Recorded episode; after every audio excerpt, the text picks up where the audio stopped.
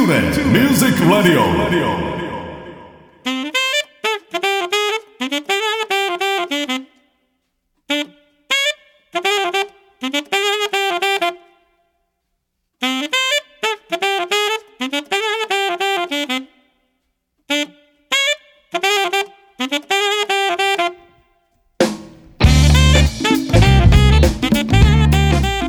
皆さんこんにちは大阪吹田の音楽スタジオトゥーレミュージックラボのディレクター兼ボーカル講師林慎次郎です。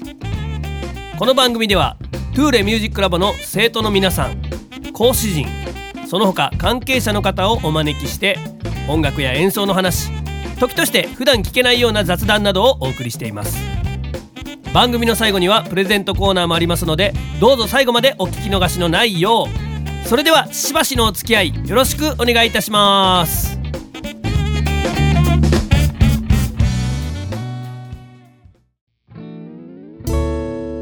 彼は上質の豆と出会い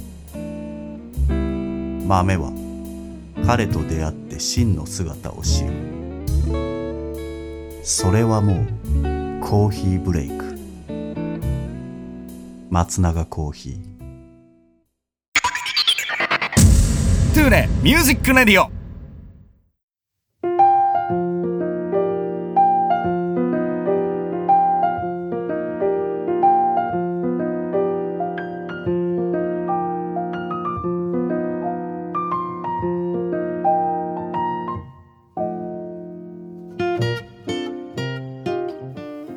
おはようございます。トゥーレミュージックラジオ第120回目。えー、一つの節目でございますね。120回まで迎えることができました。えー、今回のゲストは司会バイリンガルブライダル MC 話し方講師などなど、えープロフェッショナルのボイスサービス師として活躍されております清水明さんにお越しいただきました。よろしくお願いいたします。お願いします。ありがとうございます。めちゃめちゃ長い紹介です。いませんいやいやなんか。いやいやもう足りないぐらいですよ、えー今回ちょっとあのプロフィールの方もねあのいただきましたけどもちょっとね大げさな名詞ですしね。いやすごいですよ。もう本当職歴からもうね。これ全部あのまたちょっと説明欄の方にも記載させていただこうと思いますけども。明日ぐらいまでの話になりますけどよろしいですか？あ明日ぐらいまでの話でどういうことですか？長いから。あそういうことね。長さね、はい、長さ的に。もう説明欄ずわーってもうね。はい、はい。えーすごい情報量になりそうですけども。いやいやあのね本当にあのマルチなお仕事されているえっ、とあきらさんなんですけども、はい。まあ僕がちょっと知り合うきっかけになったのが尼崎のイベントの、はい。えー夜歌それからアマジャム。はい。はい。こちらであの司会をされていて。はい。はい。それがちょっときっかけとなってねあのこうしてつながらせていただいたわけなんですけども、はい。僕自身ちょっとそのあきらさんがされているお仕事、はい。そしてまああの歌手活動のことについてもまあ言うたらそのねちょっとしてからあの司会者として知り合ってちょっとした後に歌も歌ってあるってことを知ったので、はい。なんか今日はいろいろとあの裸にさせていただこうと思いますので。あーありがとうございます。はい。よろしくお願いいたします。はい。ということでまずは、ええ。えーと本業ですね。お仕事、はい。えー司会。MC のお仕事を始めたきっかけから、えーお聞かせいただこうと思うんですけども。そうですね。はい。まあこれもちょっと長い話にはなるんですけどね。はい。えっとまあ、20歳、まあ、20歳ぐらいの時に、あのイベントの運営の広告代理店っていうところに勤めてたんですよね。はい。でまあ、えっと当時はねあのバブルの世代でもあったので、うんうん。皆さんお金いっぱいあるんですけど、まあ、企業によってはお金がないところがあるので、はい。そこのお金ないからちょっと司会者さん司会者って高かったんですよ当時。そうですよね。めちゃくちゃ。うんなのでその司会者さんを頼むまではちょっと無理なんだけど、なんとかならんやろかっていうイベントが結構あったわけですよ。はい。そしたらまあ私結構前に出たがりやから、うんうんほんなら私喋ろうかってなって、習ったこともないですけどあそうですか。そう、うん。あの二十歳ぐらいでね、はい。怖いもの知らずやから、うんうん。ほんなら私ちょっとマイクで喋れますわってなったんですよね。はい。で喋ってみた。まああんまりもしもちろんうまくはいかなかったですけど、うんうん。そんなやったことない人間なんで、うん。ただうまくやったことない人間なのに楽しかったわけですよ。うんうん。であちょっとマイク持って喋るってすごい楽しいなっていう風になって、うんでまあその当時のそこのあの広告代理店の社長にはい。直談判して、うんえっと、司会やりたいからうん。勉強させてくれ。お金出してって言ったんですよ。すごいな。そしたらあーほなやろうかってなって、はい。あの習いに行きながら、はい。でまあイベントをやりながら自分で喋りながらって言って、まあちょっとこうなんとなく喋る方向に向いていったかなっていう感じなんですよね。なかなかの度胸ですよねそうですね。まあでも同時にそれをまあ見ててちょっと関西弁が入ったりとか、はいあの普通のねあのまあもともと私東京生まれなので今関西弁ですけど、はい。あの関東弁なんですよ。でどっちも喋ってるので、うん。それを見た松竹芸能の、えっと、演芸部の部長さんが、はい。ちょっと面白いねとなって、ほんでうちに来えへんか？ってなったわけですよ。はい。で「えそこに入って何ができるんですか?」って言ったら「何でもできるよ」って言われて、でまあ当時ラジオ番組が好きだったので、はい。ラジオのお仕事をしたいんですって言ったら、んほんなら漫才からやりって言われたんでえすよ。え 関西はそう。もし関西はラジオするんだったら、はい。漫才じゃないとやっていかれへんよってなって。そんなでもノウハウもないのにね。そうですようです。あほんなら怖いもん知らずやから「えほんならやります」ってなって。所持権の入って、はいはいはい。その演芸部の部長さんに面倒見てもらいながらコンビを、友達とコンビを組んで舞台に立ちながら、うん。イベントの仕事もしながら。すごいですねなんかすごいあの芸能界への入り方ですよね。ぶち抜きというかなんかもう。そうですね、なんかまあそれでまあ司会者っていう方向よりもまあタレントみたいな方向性にその時は向いてたんですけど、はいはい。でもまあラジオ番組やりたいラジオ番組やりたいって思いながら、うん。えっと、ある日 FM 局を聞いてたら、はい。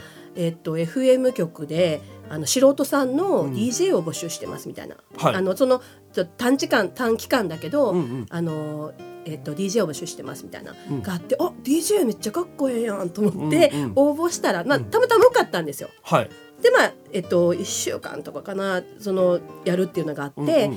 そこでまあ担当してもらった構成作家さんがはい「あのうちでアルバイトせえへん」って言って言ってきてでアルバイトしながら、で番組のあのアシスタントもしながら、うん。で実は私松竹芸能いるんですよねって言ったら「あじゃあ番組持ってみるか」みたいになってでちょっとポンポンポンってなってちょっとちっちゃい番組もらったりしてはあっていう。なんかもう導かれてますよね そうですね。うん。その時はもう本当にそっち方向に向いてて、はい。でまあ、漫才もしながら舞台に立ちながら、で、えっと、FM 局でアシスタントもしながらでちっちゃい番組のちょっと声も出しながらへで他の番組のジングルの声とかをさせてもらったりとか、ーはい。なんかちょこちょこ入らせてもらったり。むちゃくちゃタレントさんですね。はい、その当時も本当にもうん。う怖いもん知らず、本当怖いもん知らずでへ何でもやる。とにかく声を使うものーははい。何でもやりますみたいなうんうんうんうん。感じでそっからスタートですねでもね。はあいやでもなんか今こうやって話聞いてるだけでも気持ちいいですもんなんかだからあのそのやっぱ引っ張り上げてあげようと思った方の気持ちちょっと分かる気がしますねなんか？すごいプラスのオーラしか出てないから いやーすごい。うーん。そうか漫才結構やってはったんですねでもだから。そうですね漫才はどれぐらい2年ぐらいしてたんですかね。でもそんな長くないです。全然。もともと漫才はし別にしようと思ってなかったので、ねうん。その漫才をすることによってあのラジオ局であの、はい。番組もらえるよっていう話が、うんうんそうあったので。うんネタ書いて。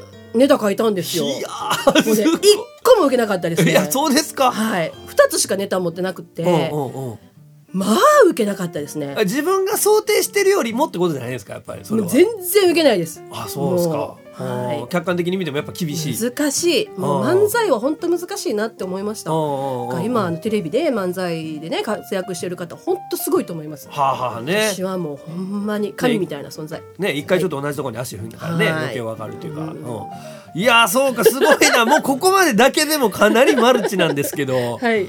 はい。ですね。ほうほうほうほう。で今のうん。その活動っていうのは、はいもう言ったらその MC はい。それから最初にもちょっとねあの紹介させていただきましたけども、バイリンガルのブライダル MC そうですね。はい。で話し方の講師もされている、あそうなんですよ。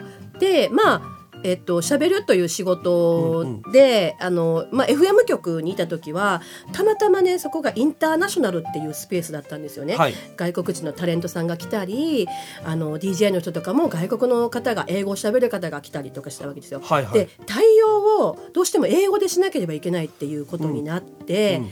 私はまああの子供の頃実はあの英語の家庭教師がいたんですけど、はいはいはい、全然そんなに喋れるわけでもなく、うんあーちょっと厳しいな。電話がかかってきて「ハロー」って言われたらガチャって切るぐらいだったんですよ。いや怖いですよね。それはね喋れないと。そうそうですよでこれはあかんなと思って、うまあ、その当時活躍されていた DJ の方にちょっとお話をして、はい。じゃあとにかく毎日英語を喋るようにしようってなって、うんはい。で私も「分かりました」って英語で喋るようにしてでなおかつまあ学校もちょっともう一回行き直して、はい英語勉強しました。へだからまあなんとなくなんちゃって英語なんですけど、うんそんなあの完璧でもないしあれなんですけどとにかく発音だけは、うんでもネイティブの方から聞いてるので、は発音だけはよくて、うなんとなく喋ってる雰囲気は醸し出せたので。すごいなあなんかもうその初めてのことに飛び込んでいくの躊躇がないですよねもうなんかそうですね。うんもう本当そうですね。あどどれぐらいの期間でその言うたらその人並みに習得できたんですか英語って。うん、人並みにというかまあそれでもやっぱり34年はかかりますよなんとなくしゃべあのー物おじせずにうん。喋れるというか、うん。でまた聞き取れるようになったの4年ぐらいですけど。それぐらいはかかりますよね。はいね。そんな、うん。しかもそのね会社の中でもその毎日喋るようにしてて。はい。へそうなんですよ。でまあまあなんとなくそこでのあの活動っていうか FM 局のが一番大きい力になってたと思うんですけど、はい。まあなんとなく英語も習得できたし、うんうん。そのうちまあ番組とかも終わっていっちゃうんで、はい。じゃあさあどうしようってなった時に、まあ、結婚したんで、はい。あの外国の方と結婚することになったので、はい。うん。一旦ちょっとやめて、うん。まあ、ちょっと東京とかに行ってたんですけど、うん。で子供ができて帰ってきて、でまああの帰ってきた時に何かしたいなと。うん思って、うんそしたら地元のケーブルテレビが開局するってなったんですよ。はい。でたまたま知り合いの人がいたのでうん 私ちょっと使ってって言ったんですよね。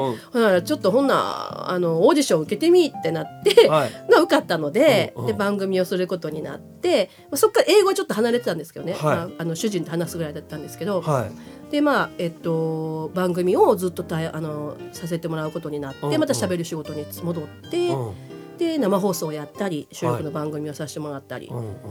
でそうこうしてるうちにまあなかなかねあのいろんなことがありますよ生活面で。いやそうですよね。ね。であの、うん。もっと稼ぎたいうん。ってなった時に、であーなんか稼げる方法ないんかなと思ったら、うん。うんあの司会の事務所の人が、はい。ブライダルとかやったらどうみたいな。うんってなって、でもその社長さんも、うん。ただで教えてあげるから、ええその代わりうちで うちでやってねってなって、はいはいはい。で教えてもらって。はあ。でブライダルの、まあ、習得して、はい。でブライダルをこうやるようになったんですよ。そそのうち国際結婚の人が出てきたので、うんうん。じゃあどうしようってなって、うんでまあ、外国の友達とか主人とかに手伝ってもらいながら、あのースクリプトをあの作って、うんうん。っていうのがあの、まあ、長いですよね、えっと、いやいや英語バイリンガル司会のスタートになりましたね。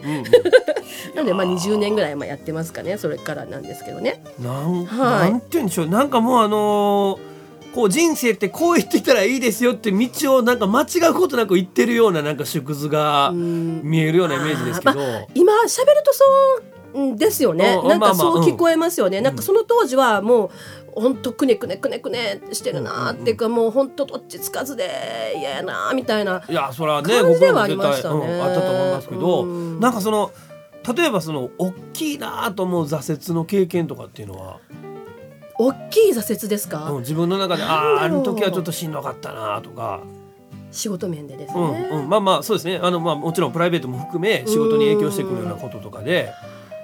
何かな えっと失恋かな？一番最初はそのその FM 局に行く前うん。にうん大失恋をしたのうで、ん。それがきっかけでもともとは全然違う方向に行こうと思ったんです。ヘアメイクさんをやりたかったんで美容学校に行ってたんですけど、はいはい。大失恋をして、うん。もうなんかやる気がもう全部なくなってしまって、むちゃくちゃ好きやったんですね。はい。うんうんうん。でそれで違う方向にうん誘われ誘われで広告代理店に行ったっていうのがあるので、うんまずそこが一番大きなあの転機というか、はいになったかなと思いますねい。やでもそれ例えばうまいこと言ってなんかそのヘアメイクさんとかになってたらまた全然違ったね。ですよね、そうですよね。なんかでもうんなんやろそのまあ言うたら自分が最初に望んでた道と違う方向に行ってるわけじゃないですか。そうですね。どこに行ってもなんかうまくいきそうな気はしますね。なんかそういうパワーを感じるっていうか。そうですかうんうん。ね。なんかあでもえっと、自分ではそういうふうに思ってなかったんですけど、うんうん。えっと、その一番自分があそういう感じの人間かなと思ったのは、うん。あのーそのケーブルテレビ j イコムさんなんですけど、はい。j イコムの番組をさせていただいている時に、うん。その担当の、あのープロデューサーとか依頼方が一番上の方が「やってみもせんと!」って言ったんですよ。はいはいはいでいつもうじうじして「えそれなんかやって大丈夫ですかね?」みたいな、うんうんうんそんなこと言ったら「やってみませんと!」っていうふうによく言ってはったのを聞いて、なるほどあやってみなきゃそれはね分からんわねってなって、うんそっからより一層また前向きにこう、何でもやっていこう。やろうみたいな気持ちにはなりましたねそうですよねでもはい確かにうん本当になんかあのー頭でっかちになっちゃうとね本当だったらそこに行ってたらまた違った成功例が出てたかもしれないのにっていそうですね。ね、うんもったいない気しますもんね、うん。でそれをもう余すことなくこう掴んでいってる。まあありがたいことに本当にやりたいと思ったことをちょっとでもかじれることがうん。できてるのではないかなと思います。はい。あんまり突き詰めてないです。だけど、うん。本当にあの大型のあのあ大型ね。はい、はい。うん。悪いところが出て 大雑把なところが 出ているんですけど、はい。うんうん。あのなんか突き詰めないで、はい、ある程度までやったら満足してしまうようなところもあるかもしれないです。ちょっと割と。でもあんまりね、あのー例えばその完璧主義じゃないけど、うん。ハードル高くしすぎると続けれるものも続けれなくなったりとかもするから、ちょうどなんかあの無意識に自分のいい塩梅をちょっとコントロールしてるんかもしれませんけどねそうですれね。うんうん。うん。いやーすごい。なんかもう盛りだくさんの話聞かせていただいておりますけど ちょっとじゃあこのコーナーはい。最後に、はい、僕ちょっと個人的にあの気になっている、はいあのーまあ YouTube もね、うん、されていてあ、そうですね。ちょっはいと今中断してますけど。はい、あはいあのー婚活アドバイザーのねあ、そうなんですよ。番組はい、はい。あれもなんかそのそもそもどういうきっかけで始めようと思われたんですか？あれは、うんきっかけというかもうそれは向こうから来たんです。ああのはい。ななんかそういうまあブライダルの仕事をしてるので、はいはいはいはい。でまあある人回って、うんえっとまあ実はそういう婚活の YouTube を始めたいと思ってるんだけど、うん何かお手伝いしてもらえないでしょうかって言われたので、うん何でもしますよって言ったら、はい。じゃあ出てもらっていいですかってなったんですよ。ああなるほまああのであ全然いいですよって言って、うんうんうんどんなんにしますって言ったらあじゃあちゃんと作りたいので、あのちょっとお金かけて、うあのそういうコンサルの人を頼むので、ど。はい。その人にび番組の構成とかを考えてもらいながらやりますので。って言ったあらえ大掛かりやなと思ったんですけど「おい分かりました」ってなって、うんうんでまああのー一応まあそのミーティングをしてはい。始めようということになったんですけどね、まあ、今ちょっと中断してるんですよ、はい。そのその社長さんが、うんうん。あの体調悪くされたりとか、うんなんかいろいろちょっと不運にあっていて。ああそうなんですね。はい、うんうん。でそれプラスあんまりその YouTube が婚活の YouTube ってあんまり伸びないらしいです。うん。なんかそれで、あのーあ伸びるものは伸びますよ、はい。でもその難しいらしいです。なんかなかなか伸ばしていくのが。なんかあのーうんうんコンプラギリギリ的なとこもありますよね。そうですね、だから当事者の方からすると、ほんまに人前で聞きにくいこととかをこんだけ話してくれてたらすごい参考になるっていう部分もあるし、ね。ちょっとあの見たいけど見れないみたいな心境とかもあったりするかもしれないけど、そうですね。うんででも割とそういうはい。すごいコアなとこついてる僕ちょあの何回か見せていただいたんですけはいど、うん結構ね、うんうん。うんちゃんとあの作家さんもいるので、調べてみたいな、はいはい。ちゃんとされてたんですけど、うんうん。まあそんなに伸びなかったので、うん。今ちょっと中断して、はい。でちょっとまあ時期をまた見てっていう感じなんですけどね、うんあじゃあまたちょっと再開するかもしれない。再開するかもしれないです。はい。はあ、うんうんうん。いやわかりました。ありがとうございます。いやー そっかもう本当にまだまだねちょっとご紹介したいあの職歴とかあのやられてることとかあるんですけど、はい。今あきらさん自身がうん。今後こんなことしてみたいなっていうことってあるんですか、いやいっぱいあるんです実は、うん。もう私200歳ぐらいまで生きたいなって思ってて。できたら、はい、うんうんうん。元気で200歳まで生きたいたらなと思うんですけど、うんうん。あのー一番大きな目標は、はい。えっと、移住したいんですよね今。どちらに？宮崎あたりへ行きたいなと思ってますね。ああの国内ですね。はい国内です。海外海外じゃなくて国内なんです、宮崎。はい。は宮崎あたりへ行って、まあそこであのーまあ、ちょっとコーヒーとかを出しながら、はい。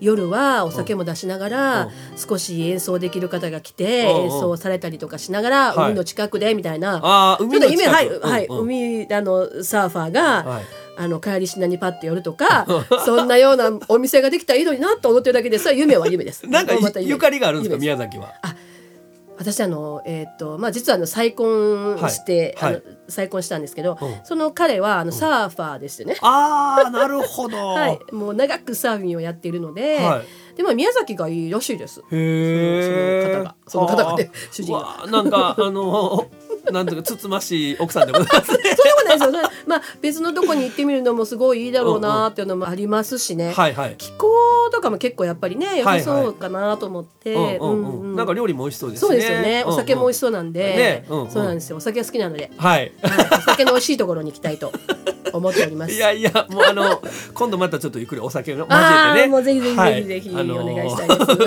あることないこと聞かせていただきたいと思いますけども。はいはい。いやありがとうございました、えーちょっとたっぷり話していただきましたけども。は、はい。いえーまずは司会 MC の仕事を始めたきっかけ。そしてまあ現在の活動に至るまでのお話を聞かせていただきました。Tula Music Radio.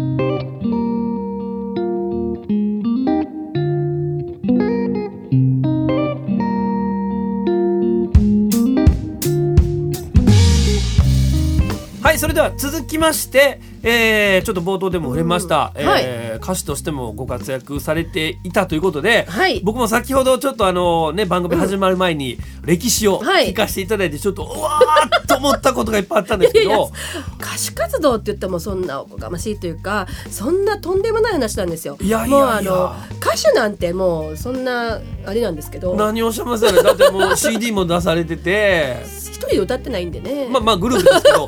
ねなんかその辺のちょっと話もしていただきたいと思うんですが、はいはそもそもなんかその歌に興味持ったのっていつぐらいなんですか？そうですね。あのスター誕生ってありましたよね。はいはいごはい。存知ですか？はい。昭和なんでわかりますよ。1983年ぐらいまでやってたと思うんですよね。はい。その最後の方です。もう81年2年ぐらい3年ぐらいかな、うん。時にあの出たいなと思ってはい、うん。歌ってみたいなと思ったんですよね。人前でね、はい。それまあ小学校6年生か中学1年生かそれぐらいだと思うんですけど、うんはい。でまあ歌いたいなってなってあのはがきを出したんですよ。うん。なまあ受かりまして、はい。でまあ地区のなんかで歌って、うんうん。で関西のなんか大会みたいなの行ったのかな？はいはい。でそこまで行って落ちたんですけどまあでもそのなんかあ人前で歌うとかってめっちゃ面白いやんもう次は絶対うまく歌えそうやのになみたいな悔しいみたいなのがあったんですよね。緊張とかなかったですか？ありましたありました。ね言ったら、はい。あの審査される感じじゃないですか、うん。うんうんうんもうめちゃくちゃありましたよあの結構スター誕生って本当にマルチなタレント性がないといけないみたいなそういうのがやっぱありました。で歌は歌うんですけど、はい。他にもいろんな質問もされるし、うんうん。私は当時あの薬師丸ひろ子さんの歌を歌ったんですけどセーラー服と機関銃が流行っていたので「はいはいはい。で快感」とか言ってみたんですけど、さすが。落ちたんですけど、うんあのまあなかなか難しいです。もう本当にいろんなことをされてきている人たちが来てるのかなっていう感じはありましたね。もうやっぱすごかったですか？はい。共演の方々一緒に出た方とかはもう本当にまあすごいしまあね容姿も可愛いし、うんうんうんうん。うんうんその後はどうされたんですか？その後は特に別に歌手活動っていうのは、うもうそこで落ちたので一回、うん。あ楽しいなと思っただけでそのまま忘れてしまって、うん。でまあえっと中学時代はブラスバンド部だったんで,、はい。で音楽は結構ねやっぱ好きだったので、うんうんまあその楽器の方を今度やっていて、はい。ずーっとそのままあのあー楽しかったなっていう感じで、うん。ずーっとずーっとずっと楽しいなたまにカラオケに行ってイエーイみたいな感じで、はいはい。歌楽しいはあったんですけど、うん。別に歌手になりたいとかそういうのは全くなかったです。うんうん。でそっから29歳まで。はあ飛びます。はい。一気に。もうずっとでははい。もうその、まあ、カラオケで歌ってみたいな感じで、はい。はい。うんうんうん。そうですね、うん。でえっと、29歳の時に、うんまあ、それはあのケーブルテレビにまだあのいたそこでいた時なんですけど、はいその番組のディレクターさんが女性だったんですが、はいその方があの自分がプライベートでゴスペルのチームに入っていますっていう話をされていて。うんでそうなんでいやいいなって言って私も一緒に歌いたいなっていうのを言ってたんですよ。はいでおいでおいでってなってじゃあたまたまそれと同時にあの NHK の BS の、えっと番組特番があってはい「大い日本」っていうねあのタイトルの特番があって、うんえっと各県の歌を秋元康さんが作って後藤嗣俊さんが曲を書いてはあ。その歌い手を募集しますっていうのがあったんですよ。で順番に上からずっと来ててで関西来たんですね。で大阪に来てはい。大阪で今度あの、まあ、私はそのあのゴスペルの練習に行ってたんですけど、うんうん。今度こういうのあるから、あの出ようってなったんですみんなで。はい。でその出るってなった時に私の番組でもそれをあの紹介していて、はい。で地区大会の MC は私がやってくださいってなったので、うんうん。うん私自分で紹介して歌ってっていう。はいはいはいすごい。っていうのをやって、うん。でまあ、受かったので,、はい。でまたそれまた東京に行ったんですその後。はでまああのー秋元さんとかの前あでうん。歌ってうん。受かったんですよ、すごいそっからそっからもうなんかちゃんとせなあかんみたいな。あ秋元さんが？あでも私が自分で自分がね？分自身でちゃんとせなあかんわこれはみたいな、そんないいいい加減に歌ってたらあかんわってなって、うんうん。まあ、ちょっとボイトレとかしたり。っていう感じ。でそこからちょっとこうのめり込んだ感じですね。はあねその作品がまあ CD にもなってて。あそうなんですよ。ねはい。うんうん。クラウンさんかな？から出たかな？はい。これでもちょっとあのさ戻りますけど。はい。全国の分作ったんでしょ？そうですよ。だから秋元さんとその後藤嗣人さんは、はい。あの都道府県全部の全部50曲近い、はい。すっごいっすねすごいです。そんな活動があったんやっていう、うん、すごいです。はあでもそれを発表するのとその、えっと、番組の集大成みたいなものをはい。あの特番で BS でするんですよ。はあ。何時間かの生放送でするんですけど、はい。その時にやっぱり大阪らしくしたいっていうことで、うんうんうんね。ものすごい大きな鉄板を作って、大お好み焼きっていうのを作ったわけです。はいはい。あ何人分ぐらいなんのかな？クレーンでやってみたいな すすごい量のお好み焼きを作って。でそのお好み焼きを作っている前で私たちが歌うみたいな。はいはいはいはい。まあだってタイトルがもうそうですもんね、はい。お好み焼きファンキーソウルね。はい、そうなんですよ。なのでまあ楽しかったですね。お祭りみたいな感じで。はい。はい。これちょっと僕個人的にあのまた聞かせていただきたいなと思うんで。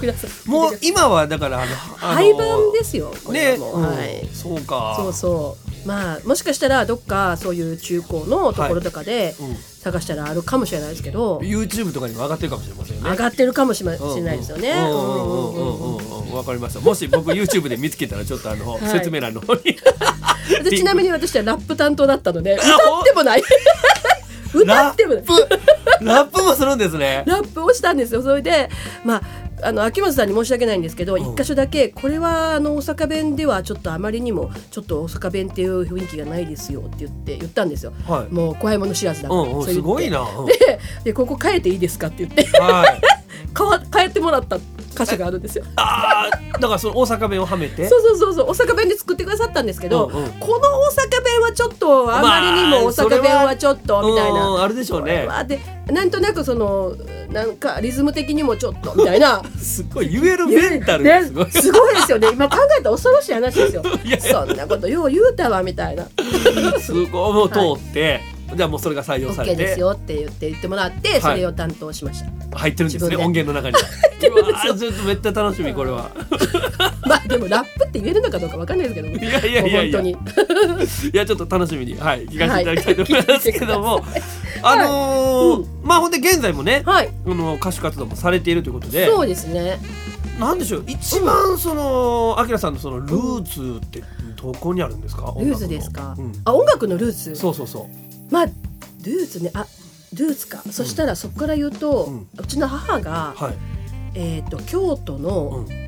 ベラミっていうお店をご存知ですか？なんか有名なクラブかな？クラブなのかな、うんうんうん。そこでクラブ歌手をしていたんですあ若い時に。そうなんですね。はいはい。ででまああの私は生まれる前の話なんですけど、はい。まあうまいです歌が。うんとてもうまいんですよ。で聴く曲とかも割とちょっとこうブルースっぽいというか、曲も多かったし洋楽も多かったしその辺がやっぱりルーツではあるのかなと思うんですよね。だからまあえっと、音楽としては本当にあの、まあ、ブラックミュージックとかもすごい好きだし、はいはい。でゴスペルとかもやっぱりあのすごいなんか聞くとあなんかもしかして私って本当はクリスチャンじゃないだろうかって思うぐらい、あの胸に刺さることもあるので、そういう部分もあったりそこかなと思います。母親がやっぱり母親のその血というかいうのがあるのかなと思いますけどね。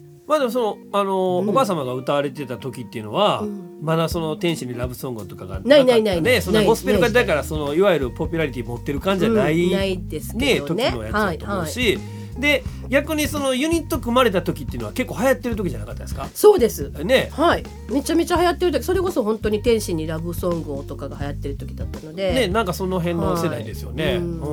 まあでもなんやかんやでうん要所要所で本当にあのブラックミュージックとか、まあ、あのゴスペルであるとか、うん。そういったことは好きだったかもしれなくて、あの例えば中学校時代の時とかに、はい。えっと、体育祭であの何かみんなでこう出し合ってダンスをするっていうのがあったんですよね。はいはい創作ダンスをするで私はその創作ダンスをなんか知らんけどリーダーみたいになって、選ぶときに曲をマイケル・ジャクソンの「ビート・イット」にしたんですよ。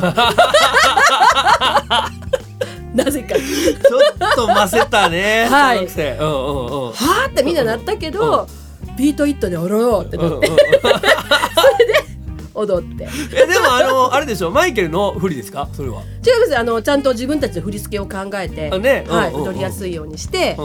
はい、へえ、は ちなみに周りの人たちどんな曲選んでたんですか？ああの時はどうやったかなやっぱ日本の曲とかが多かったのかもしれないです。でえもう全然覚えてないです。私はもうただひたすらもうその時、あのマイケル・ジャクソンの曲をひたすら聴いてたので、それしか全然頭の、はい、中になかったのでマイケル・ジャクソンかスティービー・ワンダーの曲しか聴いてなかったんですよ。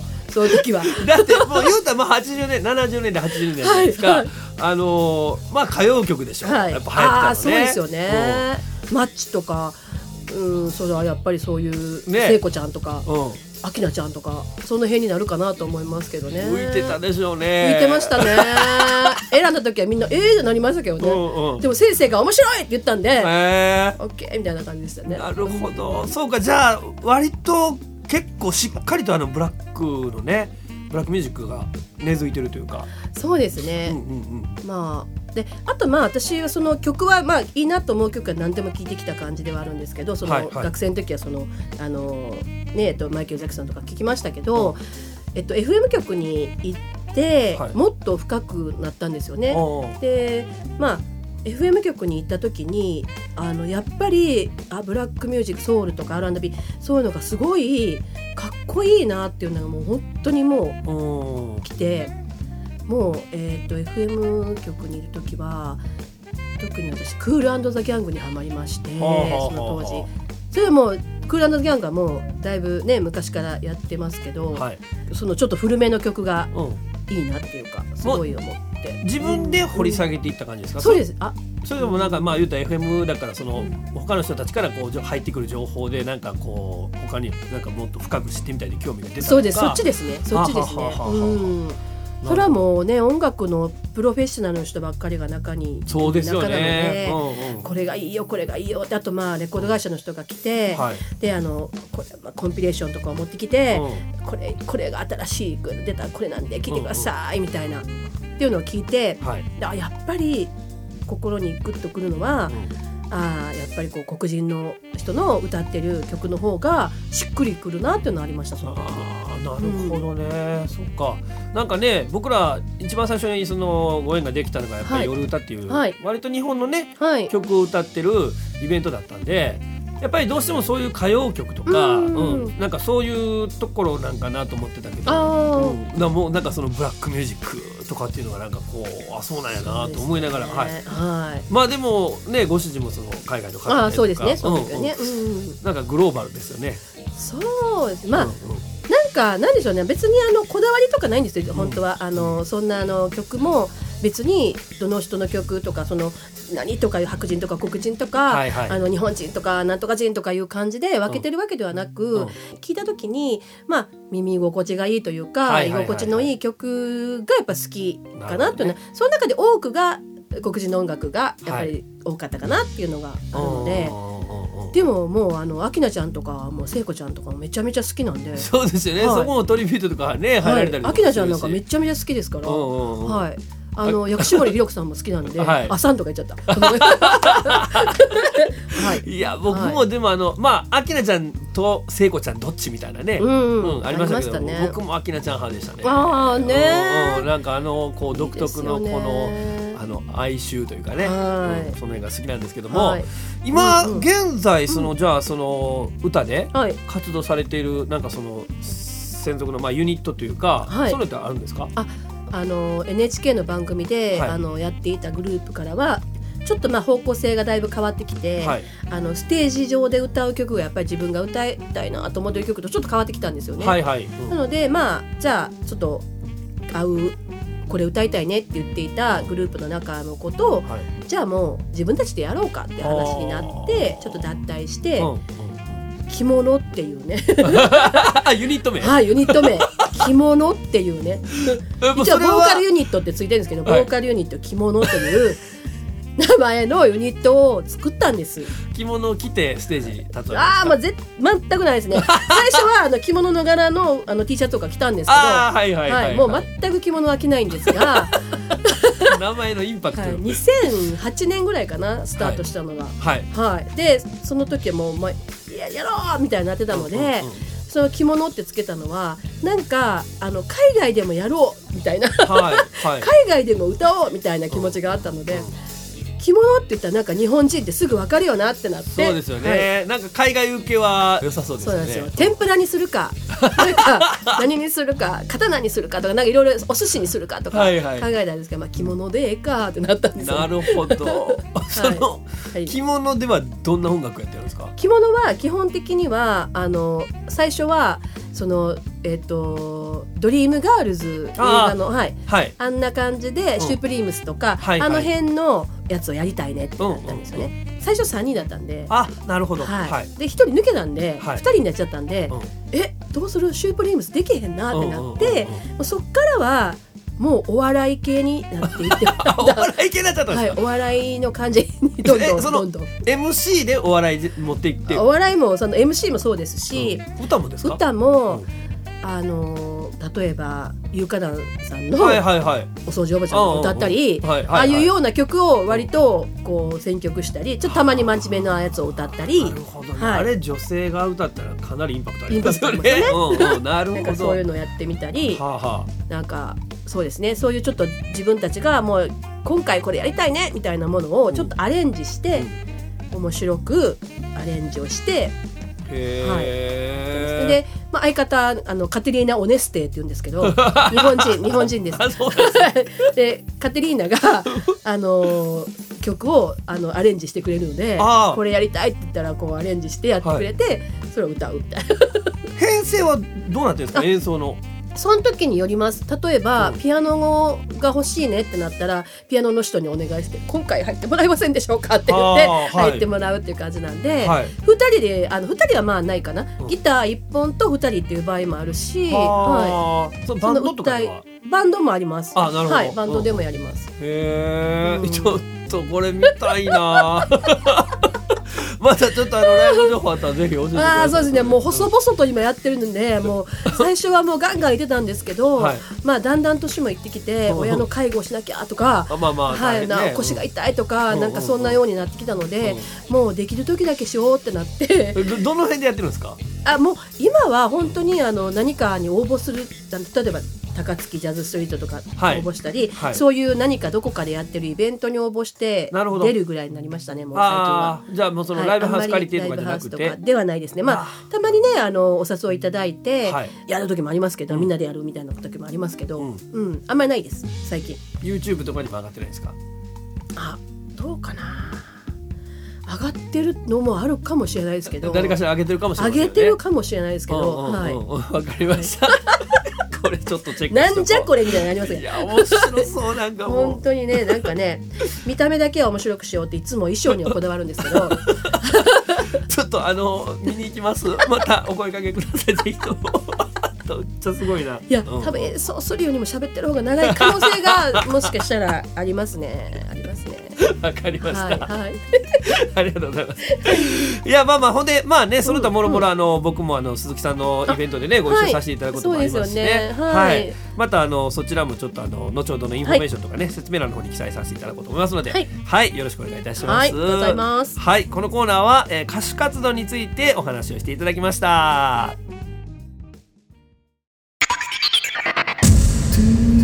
Music Radio.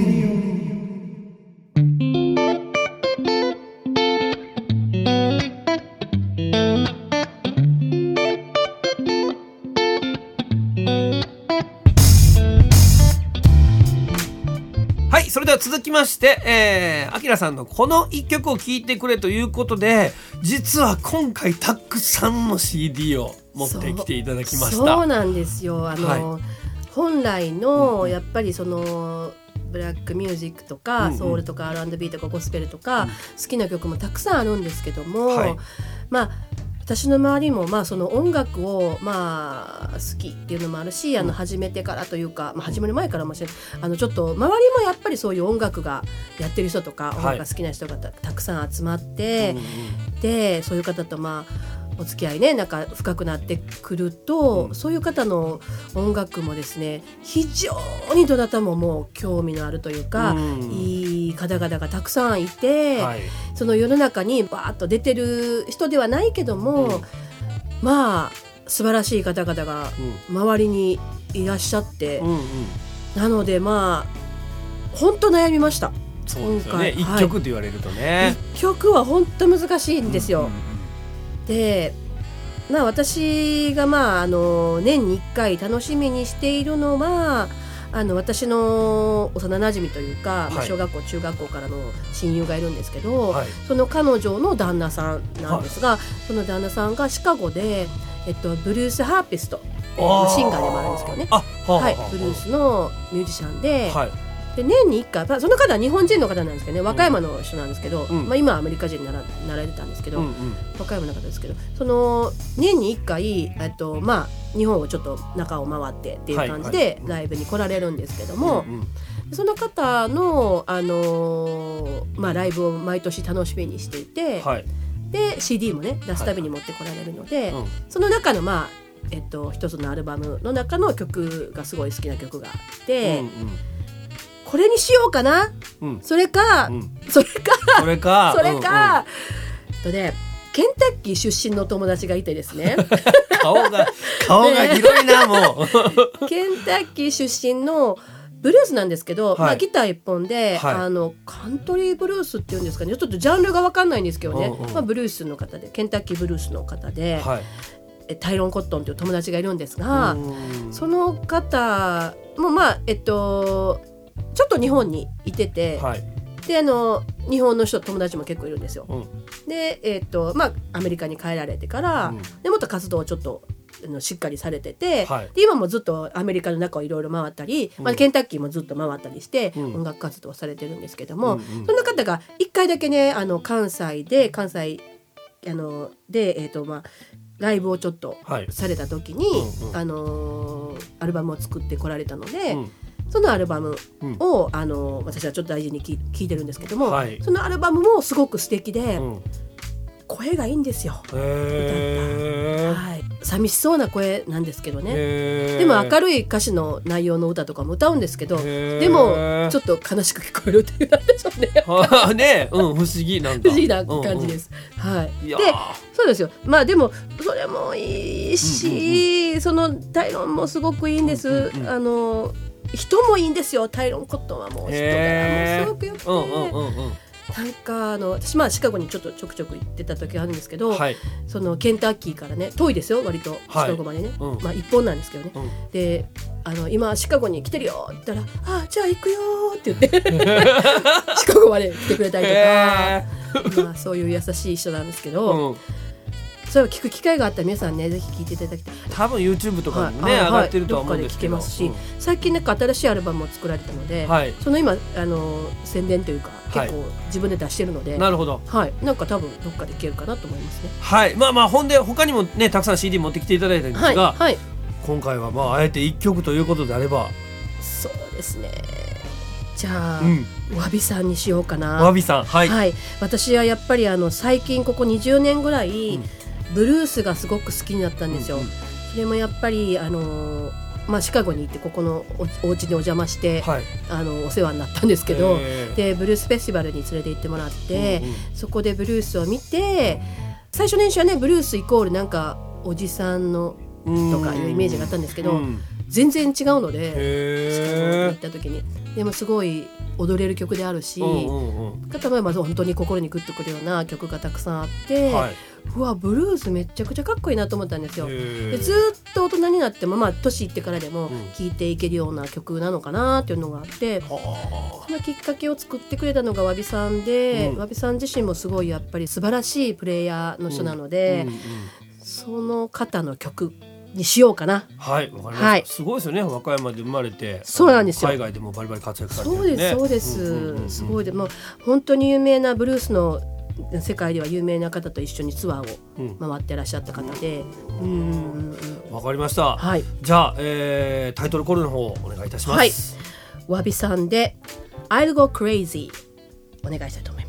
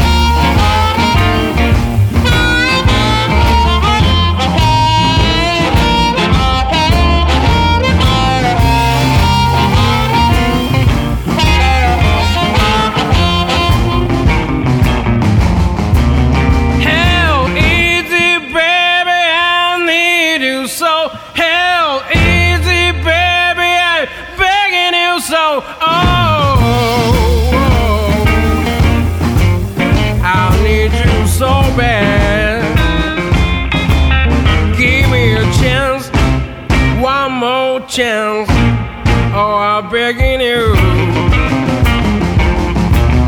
Give me a chance one more chance.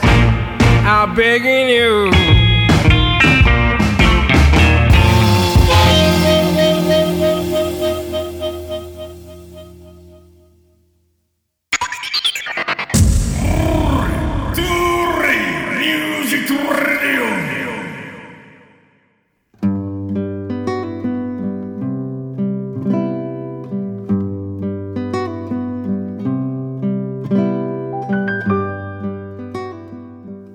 はここでインフォメーションのコーナーですがまずはスポンサードインフォメーションとしまして株式会社ノーマルさんの手掛けるライブ情報をお届けさせていただきます、えーいよいよ本日となりました株式会社ノーマルプレゼンツホンダ CM ソングスペシャルフィーチャー2、えーこちらのライブが Take5 大阪さんで開催されます、えー私も参加させていただいてるんですがこれまで2回のリハーサルを終えて、えーメンバー一同もうモチベーションマックスで、えー臨ませていただきたいと思っております。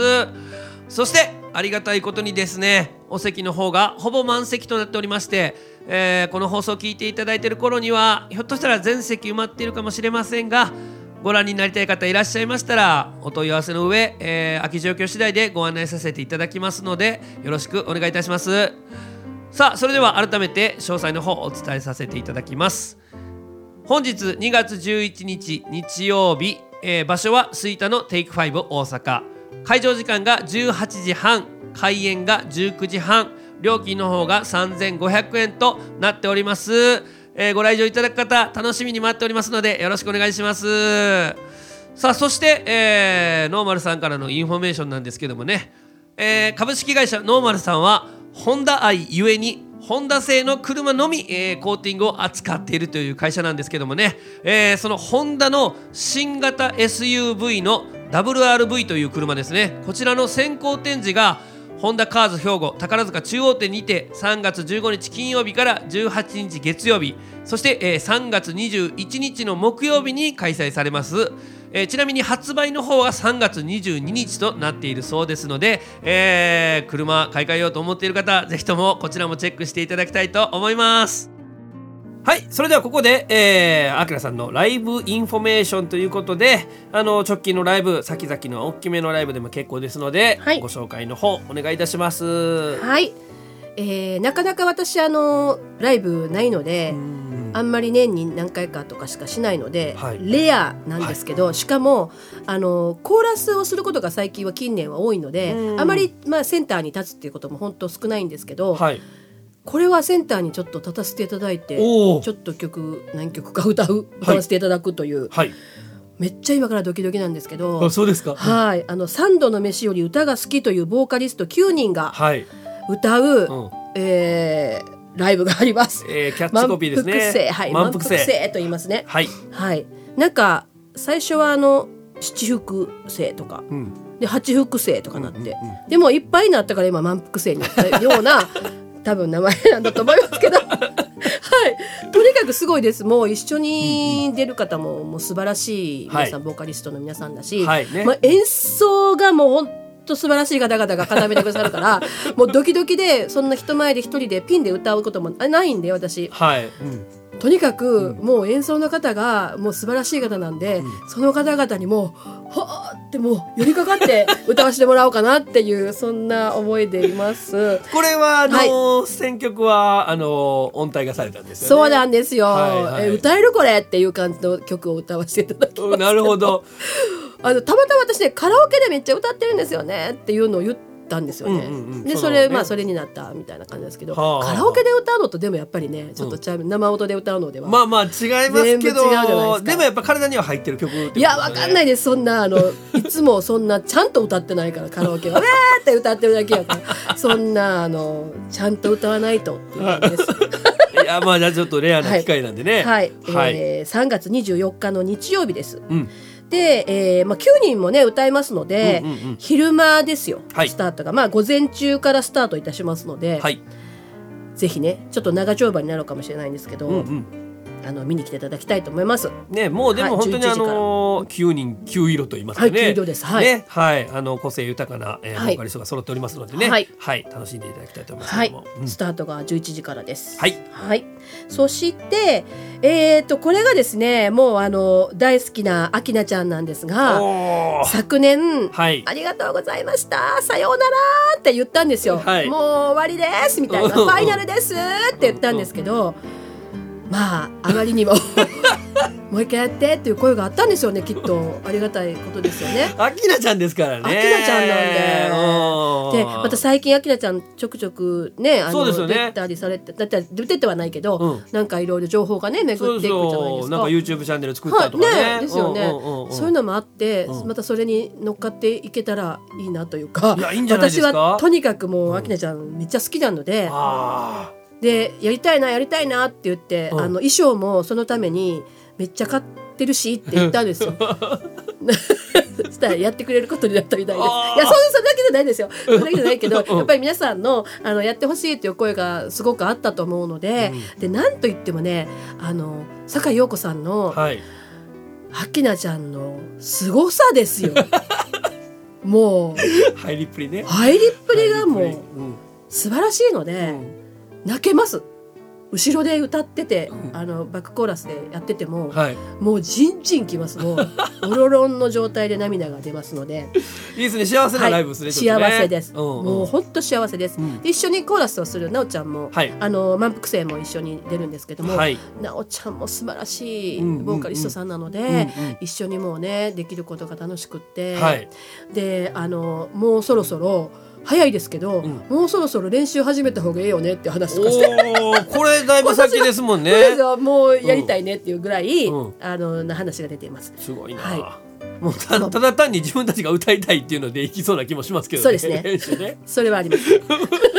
でこれがですねまあちょっと先になります。11月17日ですね。はい11月17日はい日曜日で、うん。また梅田オールベイズになりますね。でこはい。れもお昼のスタートなので、うん日曜日のお昼ってすごい行きやすくないですか？いやそうだと思いますよ、うんうん。皆さんね。でね、うん。あの夕方に終わってその後ちょっと時間もあるからね。そうですそうです。飲んだりとか、うんうん。ご飯ね食べて帰るっていうねそういう感じがいいかなっていう感じですよね。うん。ありがたいです。うんうん。はい、はい。昼間になんで、えっとうん。11時30分オープン、うん。スタートが12時からはい。になっています。ね終わった後しっかりあの余韻に浸っていただいてね。はーい。はい。そのままカラオケ行ってねまね。たあきなちゃんみんなで歌ってもいいし。いやでもいるでしょうねそういうお客さんもね。うんはいうんうんうん。すごいいいと思います。もう泣けますね。泣けるしもうなんか楽しめますはい、これは僕はあのアキナファンじゃなくてもね、はい。あの陽子さんが歌うアキナっていうのはちょっと見てみてほしいなっていう。ね。そうなんですよ。もう最高なんでようこさんもう超えてますね。いやこんなこと言ったらあのあきなさんに申し訳ないですけど、超えてますよ。なんか一緒に歌ってほしいなぐらい。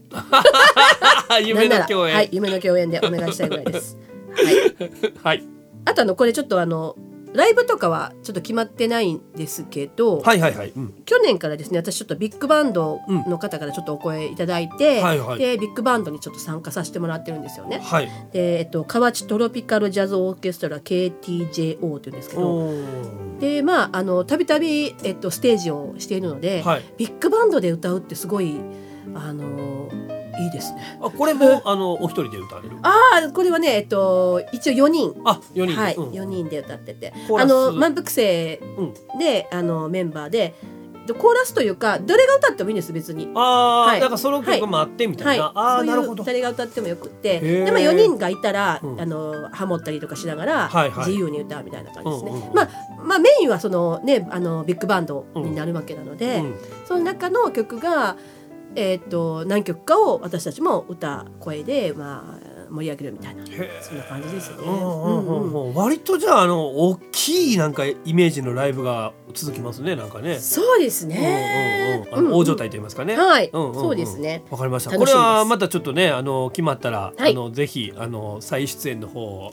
ああ、もうぜひぜひ、何ぼでも話すことありますんで。ですよね。紹介しきれなかった曲もありますからね。はい。わ、かりました。じゃあ、はいあのね、今のライブ情報はあの漏れなく説明欄の方に記載させていただきますので、はいチございますェックしてみてください。はい、あとあの SNS についてもちょっとご紹介させていただこうと思うんですが、はい SNS はどうですか？何されてますか？えーっと SNS っていうのはうんなんかあれですよね、Facebook とかインスタとかそういうやつですよね。はい。やってますよ。うんうん。えーっとね、ただ Facebook は友達申請をしていただかないと、あ、はいはい。はいでうんあの会ったことない方は一応ちょっとご遠慮いただいてて、うん。っていう感じを貫いてきたんですけど。なるほど。あのまあだからもううん。友達にしか公開してないってことそうなんです、そうなんです。なるほどので入っていただいて見つけていただいても、うん。多分見られないですよね。じゃあまあ今日はあのたっぷりねあきらさんの魅力喋っていただきましたんで、はい。あちょっとこの人見てみたいなと思った方が、うん。あの友達になりたいけどっていうふうに思いはったらどうアプローチしましょうか？そうやねじゃあ新次郎さんからはい。経由で、あ僕が、はい。あの間ちょっと入らせてもらって、はいはい。で「あきらさんのフェイスブック見たいんですけど、うん。どうしたらいいですか?」って聞いたら、うん僕があきらさんに、はい。お友達になりたい方はい。がいらっしゃいますと。わかりました。いただいたらはい。大丈夫です、まあでも一応ねあの、インスタはあの一般公開してるんです。あ、なるほど。でもね、はい。本当にしょうもないことしか上げてないので。例えば、えっとね例えば、うん。あのえっと、お友達のその MC のお友達の、はい。えっと、エステに付き合って、うん。エステをやってるところを撮ってるとか。シュールやな。はい、とかあのまあちょっとその YouTube とかも上げてたんですけども、はい。今ちょっと中断しちゃってるので、うんうんうん。YouTube の話はもう今やってないんですけども、うんうんうん。本当にあの例えばほんましょうもないですよ、コップを買った。うん。コップだけを写してるとか まあそういうような感じなんで。なんか映し方にこだわりがあるとか。ないないそう全然ないただただ単にそれをポッと載せるみたいな。気気が向いたわけですね。はいそっちに。であじゃあなんかここで、うんえっと、インスタライブじゃないかなんかありますよねインスタでこうありますあります。ねはい。うんあれをしようと思って、うんそれの勉強会に行ったんですよ。ほでその勉強会に行った時う。にうんうんやったものを載せてます。勉強会の内容？喋ってて、うんうんうん。あの一応喋って。うん。喋ったらここにあのなんていうのかな？あの横に皆さんのメッセージみたいなのが上がってきますよね。はいはい。それもあの勉強会で、うん。そこで勉強してるみんなが上げてるだけなんであの他の一般の人が上げてるわけじゃなくって。なので それをこんなんやりましたみたいな感じで。はいはいはいはい。何があのインスタはね何がちょっと私の中でネックになるかっていうと、うんなんかハッシュタグとかつけるじゃないですかはいはい。まあつけなくてもいいです。いいんですか、うん別に。みんなハッシュタグめっちゃつけるから、うんえ？なんかつけなあかんのかなっていうなんかつけてへんかったらなんかこの人つけてないわって思われたら嫌やなっていう それそれです えー、そんなん気にするんですか？気にちょっとねあのあなんかこの人慣れてない人やなとか思われたらうん嫌なんで、あのハッシュタグつけれるようなものだけはつけるんですけど、はいはいはい。別にハッシュタグにこだわってはないんですけど みんなつけてるなと思ってうんうんいやいっぱいつけなあかんのかなこれ何のハッシュタグをつけたらええのかなと思うのばっかりなので 逆になんかわけわからん ハッシュタグつけた方があのバズるかもしれませんよね。そうですね。うんうんああ、じゃあ、それじゃあやってみようかな。じゃあ、ちょっと今後やってみたいと思います。これ、あの、どなたでも入っていただけます。わかりました。じゃあ今後このインスタグラムがどうなるかね、乞うご期待ということで。はい。あの、こちらもあのリンクの方を掲載させていただきますので、はいは、はいいぜひともチェックしていただきたいと思います。はインフォメーションのコーナーでした。彼は上質の豆と出会い豆は彼と出会って真の姿を知るドリップ中は声をかけるな松永コーヒー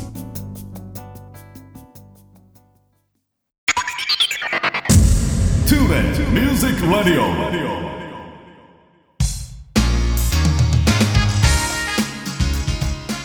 はい、それではここで月間キーワードクイズのコーナーです。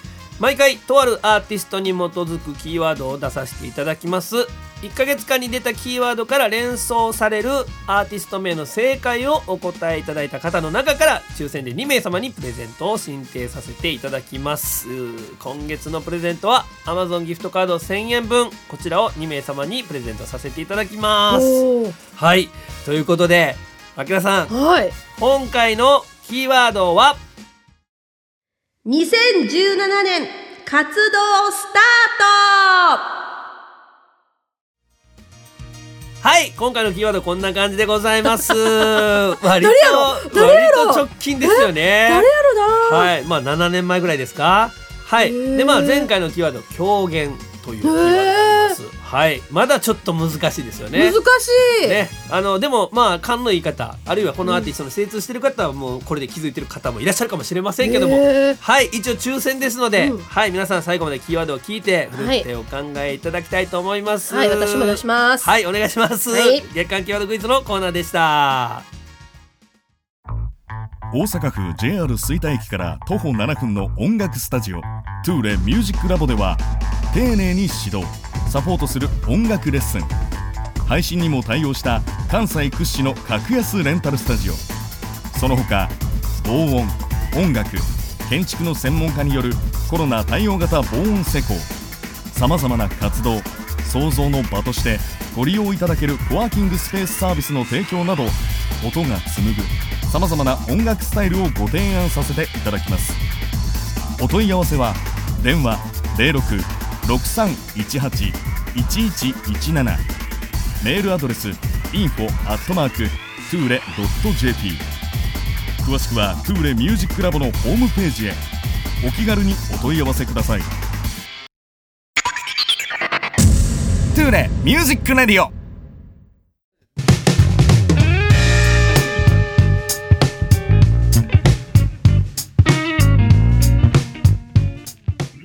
皆さんいかがだったでしょうか？あきらさん出演ありがとうございました。ありがとうございます。すいません喋りましたね。もう。まだまだありそうですよね引き出しがそうですね 普段ね私聞く側の立場なのでそうですよね。聞かれる側ってすごい緊張するなと思ったんですけど、緊張してました？いや引き出し方がお上手なんですよねあ本当ですか、うん。緊張はしてないでしょ？いや緊張してます。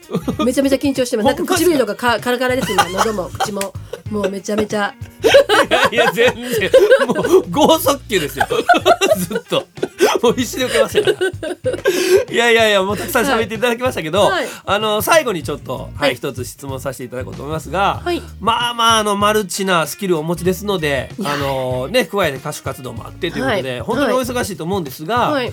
あの一日ふって休みできた時にうん。何かしたいことってありますか、あー一日ね、うん。なんかほんまだらっとしときたいけど、うんうん。もったいないじゃないですか、うん。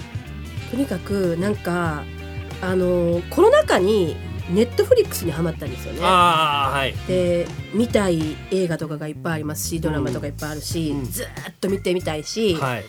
まあ音楽聴きながらねはい。なんかしたりとかうんうんうん。してみたいものもあるし、うん。あの歌の練習もねもちろんねちょっとしたいなっていうのもあるし、ねうんうんうん。あとウクレレやってるんですよ。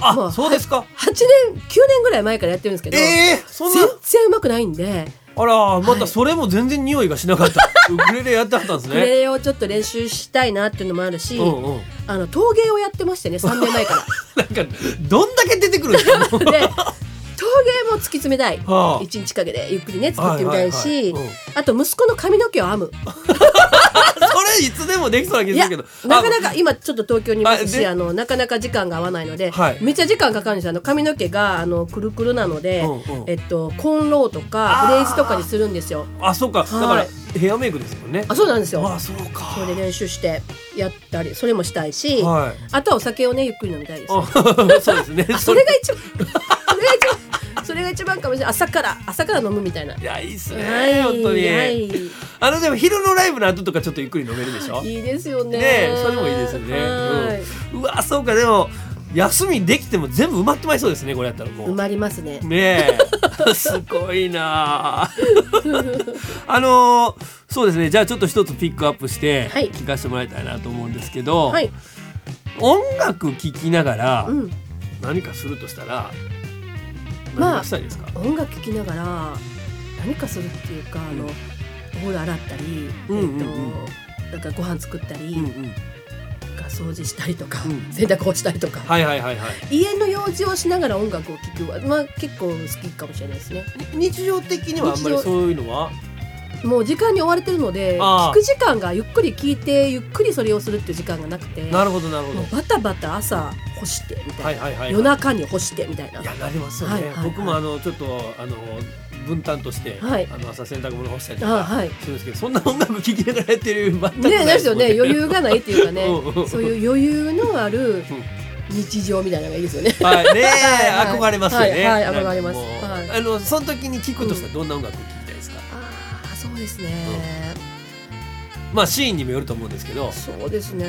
なんだろう。まああのその誰っていうのはあれですけど、うん。まあそういう時にはやっぱりえっとインスルメンタルあ。とかがいいかな。なるほど。そのブラックとかではなく。うん。ただでもご飯作る時は、あのブルースがいいですね。ああ、はい。そうなんですはい。ね。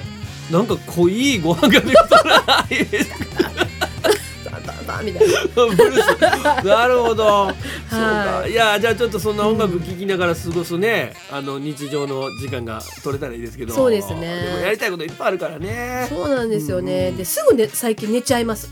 あ眠たくなる。なんか。え充実してるってことじゃないですかそれはいやどうなんですかね。年いってきたんだと思うんですけど もうほんと夜10時ぐらいになったらもうほんとヘロヘロで。本当ですか？はい、なんかしようと思ったらあの、えっと、パソコンとかに向かった瞬間に一瞬で寝るんですよ。でもずっと「えー」が「えー」とかなったりとかするんで「てててててててて」とかなったりする。んではい押しっぱなしだってね押しっぱなしで「ねねね」とかなったりするんで。なんかうん。お話ししてたら全然あの年齢感じないですけどね。ほんまに。いやいやなんかずっともうこのままいきそうな感じですけど。だから200歳まで行きたいですあねこのままね はい。いやいや本当に。生かしてほしい。